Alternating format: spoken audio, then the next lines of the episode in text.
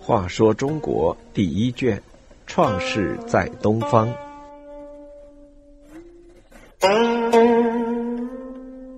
九十，黑龟写红字。商汤讨伐夏桀，大获全胜，回到商都，他的心情非常高兴。如今功成名就，国家昌盛，百姓安宁，天下颂声四起。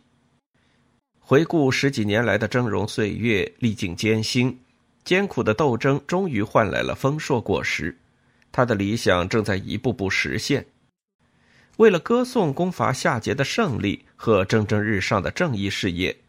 商汤命伊尹主持作乐，以示庆祝。于是伊尹先创作了名为《大户》的音乐，又创作了一首题为《晨露》的歌曲。这些乐歌曲调清新，气势宏伟，意境壮丽，使人精神振奋，充满信心。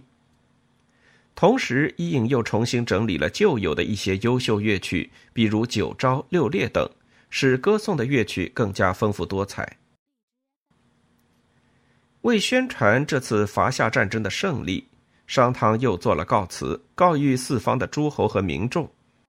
他说：“啊，万方的众民，请听我一人的告令。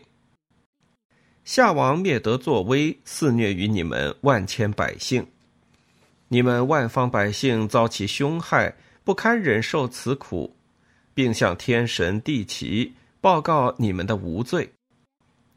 天之常道，保佑善人，惩罚恶人。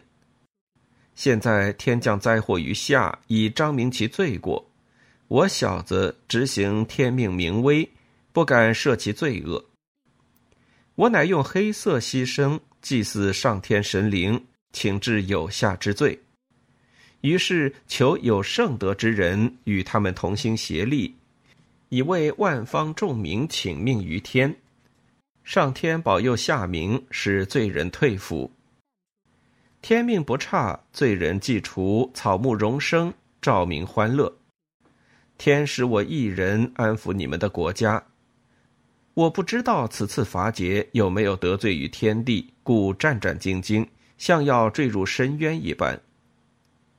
凡我传谕的各邦，不要怠慢，不要反常，各遵守你们的常法，以承接天的美意。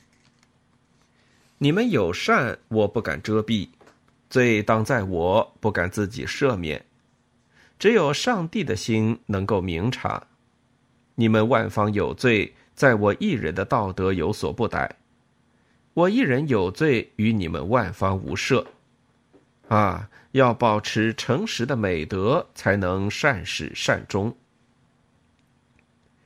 商汤的这篇告辞名为《汤告》，他申告伐桀的正义性，与万方百姓同庆这次胜利。他谦虚谨慎，如临深渊，不敢有丝毫骄傲怠慢。在发出这篇告辞之后，商汤又继续做登王位、建立新朝的舆论准备工作。他宣传，当时有一个神仙牵着白狼，那白狼衔着钩来到商都，就是上天要汤做帝王，商朝要代夏统治天下的预兆。于是商汤来到洛水边观看帝尧之坛，便乘碧玉于洛水而退至一旁，立刻看见两条黄的鱼跃出水面。又有黑的鸟飞至潭上停下，化为黑玉；又有一只黑龟爬出，写成红色大字，言夏桀无道，商汤当取而代之。汤把这些编出来的神话宣扬到四方诸侯那里，他们都信以为真。四方诸侯互相传告，商汤要当天子，乃是天的命令，神的意志。